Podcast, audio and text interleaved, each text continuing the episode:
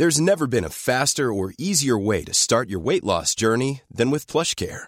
PlushCare accepts most insurance plans and gives you online access to board-certified physicians who can prescribe FDA-approved weight loss medications like Wigovi and Zepbound for those who qualify. Take charge of your health and speak with a board-certified physician about a weight loss plan that's right for you.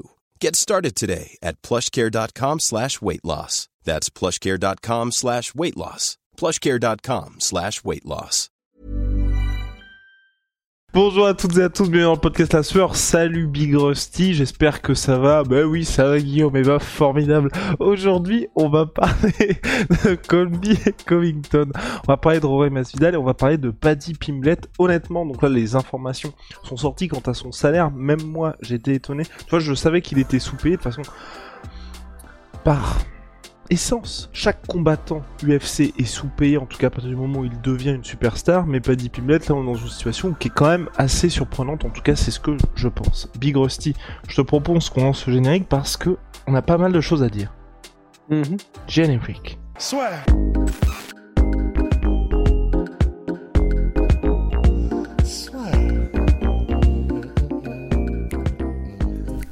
Entre dans l'octogone avec Unibet. Qui sera le vainqueur du combat En combien de rounds Fais tes paris sur l'app numéro 1 et profite de 150 euros offerts sur ton premier pari. Colby Covington, Rory Masvidal, bon bah voilà, on a eu le round 6 dans la rue. Que penses-tu de ça? Enfin personnellement, moi je trouve que ça ne... Pas que ça sert à rien, mais tu vois, il y aura pas de revanche entre les deux hommes. Clairement, à part, tu vois, euh, que Masvidal euh, prouve quelque chose, ça ne... ça n'apporte rien à l'histoire. Après, euh, je pense que Masvidal là, il est plus du tout dans le délire de vendre un potentiel, une potentielle revanche, euh, de d'essayer de, calculer un truc euh, par rapport à ça. Là, je pense qu'il était juste en mode.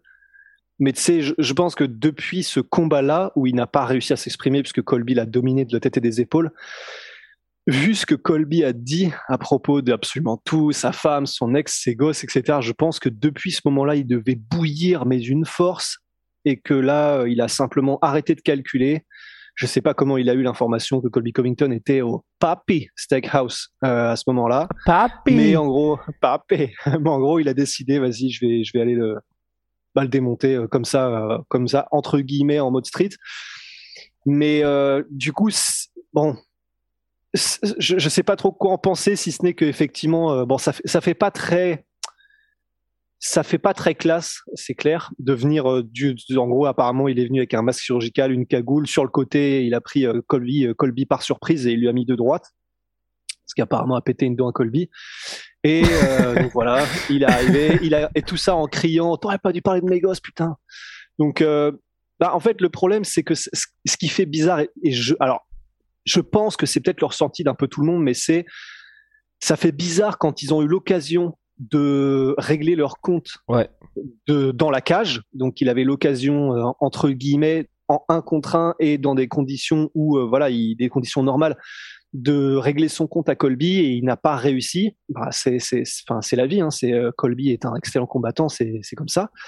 Mais du coup, de prendre sa revanche dans la rue un peu en traître quand même parce que du coup euh, venir sur le côté cagoulé et euh, en courant et en mettant deux droites avant que le mec ait pu réaliser ce qui se passe c'est pas, euh, c'est pas, c'est pas ouf quand même. Ben, c'est, il y a eu des réactions mitigées dans le monde du MMA. Il y en a beaucoup qui étaient en mode, euh, bah voilà, c'est ce que tu, c'est ce que tu récoltes quand tu pas, quand tu vas trop loin, que tu franchis les limites et que tu, tu parles de la famille, des, des gosses, des trucs comme ça. Il faut t'attendre à ce qu'il y ait des répercussions dans la vie de tous les jours. Il y en a qui étaient en mode, euh, bah t'as eu la chance de faire tout ce que tu voulais euh, dans la cage et t'as rien fait. Et maintenant tu viens et en gros euh, un peu en traître tu, lui mets tu lui mets le tarif. Il y a eu un peu toutes les réactions. Il y a Daniel Cormier qui a aussi dit un truc intéressant qui était en mode moi aussi j'ai eu des problèmes avec euh, John Jones et on a eu des conférences de presse où ça a fini n'importe comment. Il y a eu des, trucs euh, des bagarres des trucs comme ça mais une fois qu'il y a eu le combat, bon, bah, on a eu, on a eu la chance en un contre un et homme versus homme de régler nos comptes. Et bon, bah, il se trouve que John Jones était meilleur. Tu vois, et en gros, il était en mode, tu peux pas faire grand chose de plus. Mais il, euh, mais Daniel Cormier euh, était aussi d'accord pour dire, c'était pas non plus le même niveau d'insultes, de trash talk et de limites et de limites franchies. Il utilisait ensuite, euh, je sais plus à qui il parlait, mais en tout cas voilà, c'était un truc à l'oral et il disait ensuite bon bah il y a aussi l'exemple de Connor versus Rabib où Rabib a été ensuite il est sorti, voilà, tout le monde connaît l'extrait, il est sorti, il a sauté sur la foule. Et bah, Daniel Cormier bah, disait là c'est un peu pareil, dans le sens il a franchi la limite, une franchise, une, limite qui normalement, enfin tu sais la limite entre guillemets de de, de, de, du gentleman's code ou un truc comme ça, de tu peux faire du trash talk, mais juste évite les gosses, la, famille, machin.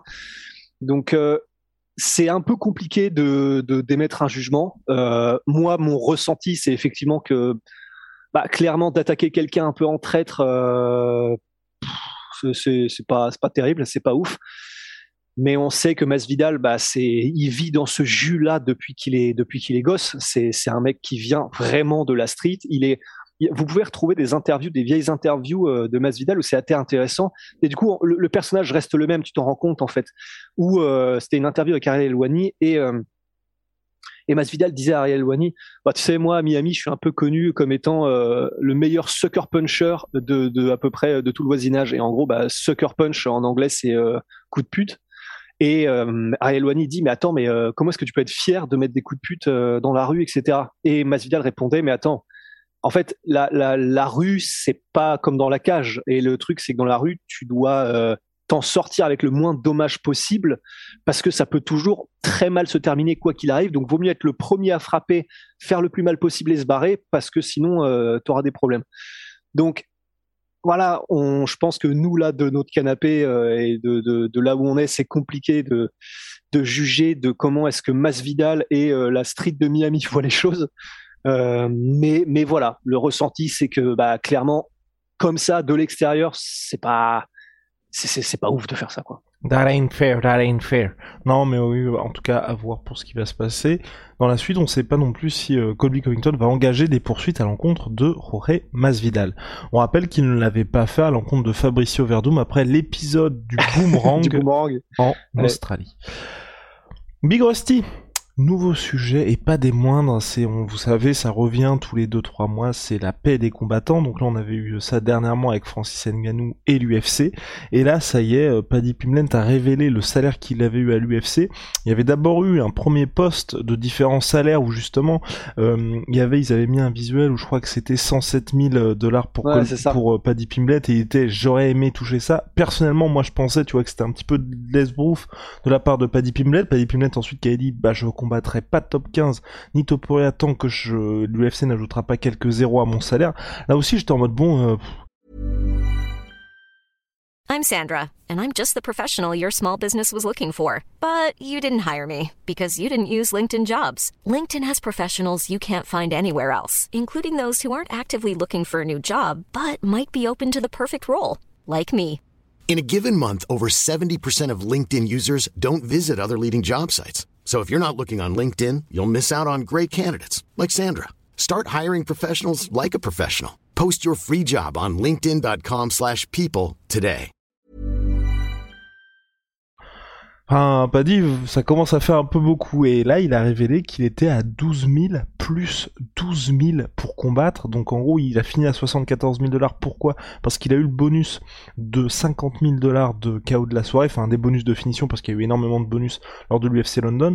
Mais donc sans ce bonus-là, Paddy Pimblett était à 24 000 dollars. 24 000 dollars pour quelqu'un qui était l'attraction de l'UFC London. Vous regardez tous les chiffres, c'est lui est de très très très très loin la superstar. C'est lui qui a fait que l'UFC a battu le record tout événement confondu de billetterie pour un événement à l'Auto Arena. On est à plus de 4 millions de dollars en billetterie pour l'UFC. Plus, vous savez, c'était pas un pay mais c'est dans le cadre du deal euh, sur ESPN. En gros, l'UFC, je crois qu'ils prennent, j'ai plus les chiffres exacts, mais je sais plus de 10 millions par événement de toute façon. Donc voilà, le, gars qui a fait en sorte que l'événement soit un succès a pris 24 000 dollars. J'exclus les 50 000 parce que c'est vraiment quelque chose qui vient au, c'est pas au bon vouloir de Dana White, mais si vous voulez, c'est quelque chose, enfin, on peut pas se baser là-dessus à partir du moment où il fait une performance parce que vous n'êtes pas à l'abri que ah, il y a quelqu'un qui claque un meilleur KO, vous n'êtes pas à l'abri de perdre non plus, vous n'êtes, enfin, voilà, c'est un bonus qui est complètement aléatoire et vous pouvez pas vous baser là-dessus, sauf si vous vous appelez Justin Gagey. Donc on a quelqu'un qui a 12 000 plus 12 000. Rust, qu'est-ce que t'en penses? Ah bah c'est c'est vrai que c'est enfin c'est affligeant quoi. C'est c'est le salaire minimum ou presque. Je crois que c'était à 11 000, 10 000 plus 10 000, ouais. Le 10 000, 10 000. Donc c'est quasiment le salaire minimum pour un pour un combattant. Non non c'est c'est euh, en vrai c'est absurde quoi. Et là et et du coup, euh, mais alors je comprends hein, complètement qu'il soit en mode bah non non je je recombattrai pas et surtout pas un top 15 à moins que vous rajoutiez euh, une sacrée avance sur mon salaire, une sacrée augmentation. Et il a parfaitement raison. Là, honnêtement, c'est là, c'est vraiment n'importe quoi parce que tu viens de donner les chiffres. Enfin, il y a, y a, c'est même plus un décalage là. Ce qu'il y a entre ce qu'il gagne et ce qu'il rapporte, c'est, c'est, c'est, honteux quoi. Et bah, du coup, moi, je suis à 100% avec lui. Je suis. D'ailleurs, c'est marrant parce que dans, dans un podcast euh, avec Saladin Parnasse, on parlait euh, de la raison pour laquelle Saladin Parnasse restait au KSW. Bah, ça, c'est un énorme point. Tu vois, quand tu vois ça, tu dis bon bah ok, ça peut carrément comprendre. Tu comprends la décision de Saladin Parnasse. Euh, en l'état, tu vois, parce que euh, arriver, tu as déjà un statut de, de, de très populaire euh, avec avec avec la population anglaise, tu vas ramener du monde, tu vas ramener du chiffre et tu touches ça, c'est bah c'est clair que c'est dégueulasse quoi. Et du coup, moi je suis d'accord avec Paddy Pimblet, je suis je suis très étonné parce que je pensais que même pour des un premier contrat, il aurait beaucoup plus que ça. Donc euh, ouais ouais non non, je suis je suis super étonné. Hein, c'est pas c'est pas c'est pas c'est pas bon quoi c'est pas juste. That ain't fair. That ain't fair either. Mais ouais non je, je partage ton avis. Je suis très très surpris de la part de l'UFC cela dit à mon avis là il va recevoir des grosses grosses augmentations parce que peut-être que l'UFC aussi attendait même si ça n'excuse pas du tout 12 000 plus 12 000 de voir concrètement dans les faits entre la personnalité sur les réseaux sociaux le gars qui a signé ce très lucratif contrat à 7 chiffres avec Barstool Sport comment est-ce que ça pouvait se matérialiser? Et là je pense qu'ils ont vu que ok le mec a rempli l'O2 Arena comme ça.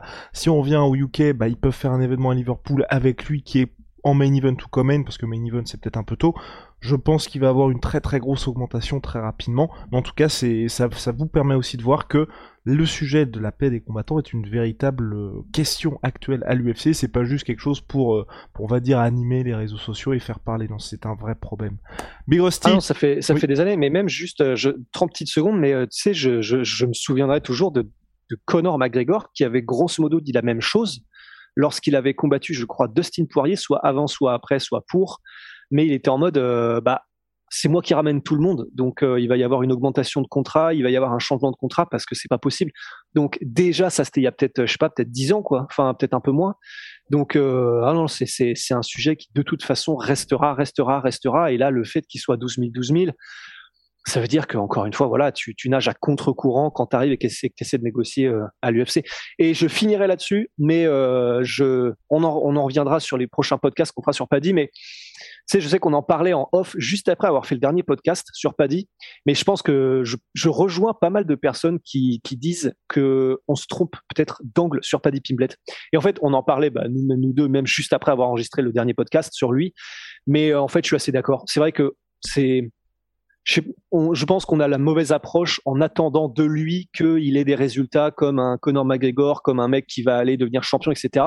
Je pense qu'effectivement, le meilleur angle, c'est de voir Paddy comme euh, un, comment s'appelle-t-il, un, euh, le mec que tu kiffes, euh, qui est tatoué, Mike Perry, comme un Mike Perry, un Mike Perry plus plus plus, un Mike Perry anglais mais du coup le prendre comme tel et attendre juste de lui qui ait euh, des performances incroyables, euh, des guerres, des trucs comme ça pour la foule. Mais euh, effectivement, je pense que c'est pas le bon angle que de, de considérer Paddy comme, enfin, de le juger en mode ah il a pas les résultats qu'on attend, ah c'est pas un prospect, il ira pas aussi loin que Topuria machin. En fait, je suis, je suis assez d'accord, on, on, le voit pas de la bonne manière, je crois. Bah voilà, c'était le disclaimer de Big Rusty, Big Charla, my sweet pea. My sweet protein, moins 38% sur tous mes protéines avec le code la sueur, Venom, sponsor de l'UFC, sponsor de la sueur. See ya, Mr. Rusty.